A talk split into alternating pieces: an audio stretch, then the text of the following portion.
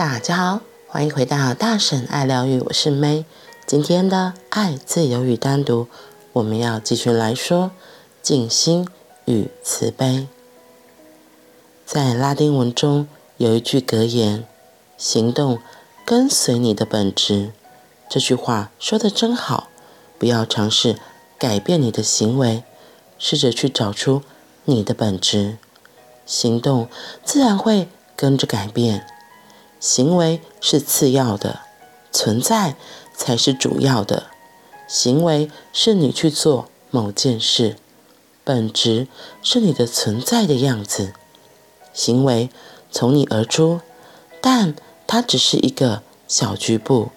即使将你一切的作为加起来，也不会等于你的本质，因为所有做过的事加起来将是你的过去。那你的未来要怎么说？你的本质中涵盖着你的过去、未来、现在。你的本质包含永恒，就算把你的行为全部加起来。也只是过去罢了。过去是有限的，未来是无限的，已经发生过的是有限的，那是可以被定义的，因为它已经发生了。尚未发生的是无限的，也是无法被定义的。你的本质包含永恒，你的行为仅只包含过去而已。所以说，一个从前到现在都是罪犯的人，他有可能下一，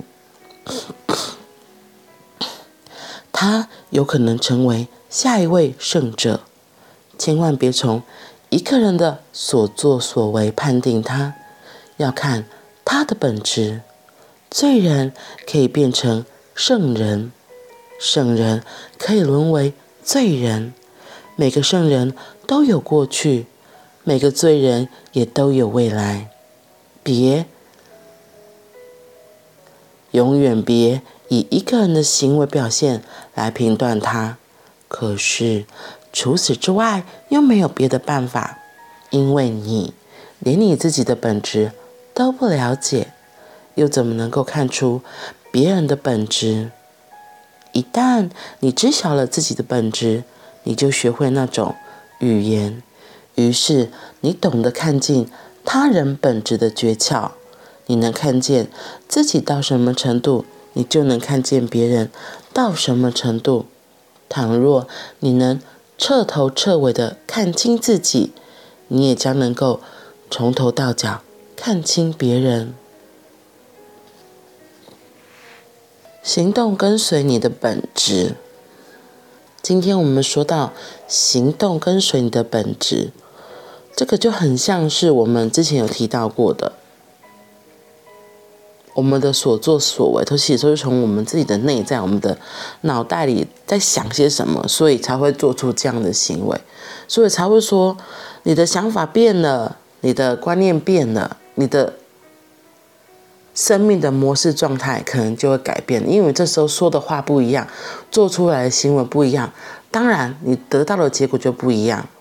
所以是从。思想开始会不一样，然后他说行动跟随你的本质，我觉得那个本质在讲的，就是比较像是我们内在里面自己很深的相信，所以也是从自己的嗯内心深处对于自己觉得是怎么样，然后就会做出来的，就是你觉得怎么样做是对的，你就会跟随你做的是对的行为来去做这件事情，当然有可能还是会被自己的无意识给影响，被一些你的惯性所影响。所以为什么他这一直在强调，就是你一定要静心，不要只是跟随着外面的眼光，而是回来看到自己真正内在自己渴望的是什么，想要的是什么。我觉得到这边都还在说像之前的观念一样，你的所思所想会因为会影响你的行动作为，然后你自己结果会不一样。那我们真正的本质又是什么？我觉得这个。对啊，就像他这里说到，我们有时候根本搞不清楚别人，是因为我们自己也搞不清楚自己。所以他今天提醒我们是，我们像我们要先能够搞清楚自己，我们更能认识自己的本质，了解自己之后，自然而然也才会有机会看清楚别人的所作所为。为什么别人会这么做？为什么别人他这么想？我觉得这就是因为我们还是在于那个认识自己、了解自己这件事情，因为我们太常把眼睛往外面看，然后看到别人做什么，然后我们可能要被认同，我们可能要被喜欢嘛，有时候就会因为做这些行为，反而就都去模仿别人，去做了一些嗯根本其实不是自己想做的事情，你知道吗？当你一直做这样太多的事情之后，是离自己的本质越来越远的。所以为什么他这里举的例子说，你不要看这个人是圣人或是罪犯，有一天罪犯有可能变成圣人，圣人也有可能变成罪犯，因为他有可能被别人影响。当他在被别人影响这个过程里，他可能就走偏走歪，他就已经忘记他原本应该是什么样子。这让我想到那个，我刚好昨天看到那个报纸，我吓一跳，那个。李善均，韩国的一个明星，我自己很喜欢他。他演过很多的连续剧，也有出过那个外景节目。然后他在别人形象中也是一个好爸爸。可是他最近就是发生那个染毒事件，对，然后所以他的形象整个一丈千落。然后甚至因为他跟他老婆一起合拍一个广告，因为这样，反而那些广告什么都被下架，还有甚至他以前出演的电影啊，其实或者现在正在拍的电影，全部都被受影响。然后我就觉得，哇，天哪，怎么会这样？原本一个看起来形象是好爸爸的人，为什么突然就人设崩裂了？就是整个人都崩裂，不是人设崩裂而已，就是因为他吸毒这件事情。虽然现在不确定是不是，可是因为那个媒体写就是很暧昧，而且他他就说经纪公司没有什么特别的回应。然后因为其实毒品这件事情，从台湾之前也很多有这样子的人嘛，只要。一碰到毒品有吸毒的问题，其实因为这是很不好的一个行为。然后你看他的形象本来是从好爸爸、好男人、好丈夫的形象一落千丈，甚至还拖累其他的家人。对，然后就想说哇，怎么会这样？然后甚至也有些人就是好在罪犯，罪犯有时候他在被法官判刑的时候。法官有时候会看个人的情节嘛，看他那时候在嗯法院的时候他的表现如何。如果他表现的很好，有时候法官也会从轻量刑，或是甚至看他之前的表现，来给予他要不要给他改过自新的机会。有人会觉得这样好像嗯不太好，可是我觉得就是最重要的是，其实大家都相信人性本善，人不会那么的坏，所以我们都会。觉得要给一个人机会，让他可以重新做自己。假如他现在真的做了一件错的事情，他犯了一个犯了一个状况，然后甚至可能伤害到别人。可是如果这个人的本质，他的内在并不是这样，他可能是因为环境因素，然后因为什么关系，所以他去做了这个伤害人性或是做犯罪这件事情。可他其实内在。可他其实本质并不是这样子的，他甚至有可能因为发现原来这犯了这么错，造成别人伤害之后，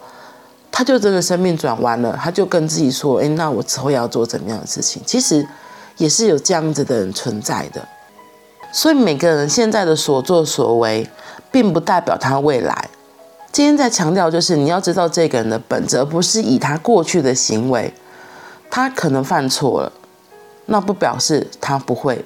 有修正调整的机会，又或者一个形象看起来很好的人，或是他这一直做很多好事，你觉得他是真是模范典范。可他如果不小心因为做了一件事情，或是他接触到了什么样的环境、朋友，他改变了，他真的也有可能变成罪犯。所以，永远别以一个人的行为表现来评断他。嗯。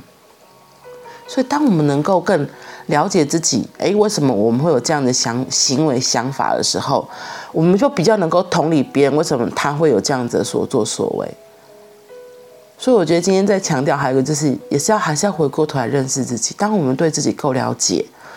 我们对自己够肯定，我觉得我们也能够相对打开心，接受不一样的人事物，而不是用自己局限的眼光、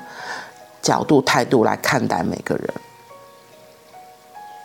如果我们活在自己狭小的眼光里，我们其实